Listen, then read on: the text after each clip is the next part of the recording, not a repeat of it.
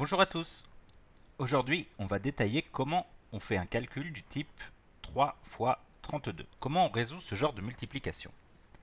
La première chose à faire, ça va être de poser cette multiplication et pour ça, je vais prendre le plus grand des nombres que je vais écrire en haut et en dessous, je prends le plus petit, le 3, que j'aligne avec le 2 parce que c'est la colonne des unités. J'ai deux unités dans 32 et 3, c'est aussi une unité. Je mets mon signe de multiplication et là, j'ai posé ma multiplication.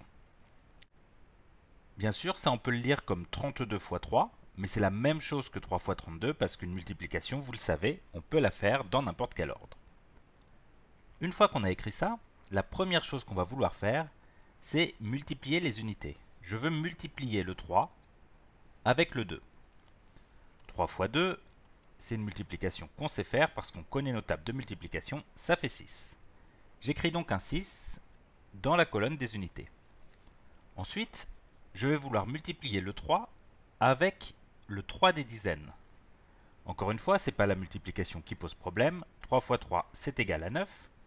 Et le 9 ici, je vais l'écrire en dessous du 3 qui est là-haut, c'est-à-dire en dessous du 3 des dizaines. J'ai mon 9 dans la colonne des dizaines et j'ai ici fini ma multiplication. Mon résultat, c'est 96. Alors on va essayer de comprendre un petit peu pourquoi ça fonctionne. Ce qu'il faut comprendre, c'est que 3 fois 32, c'est la même chose que 3 fois 30 plus 3 fois 2. Si jamais vous avez déjà vu cette notion, c'est ce qu'on appelle de la distributivité. 3 fois 30 plus 2, c'est 3 fois 30 plus 3 fois 2. Et ce 3 fois 30, il va me donner 90. Le 3 fois 2, le résultat, ça va être 6.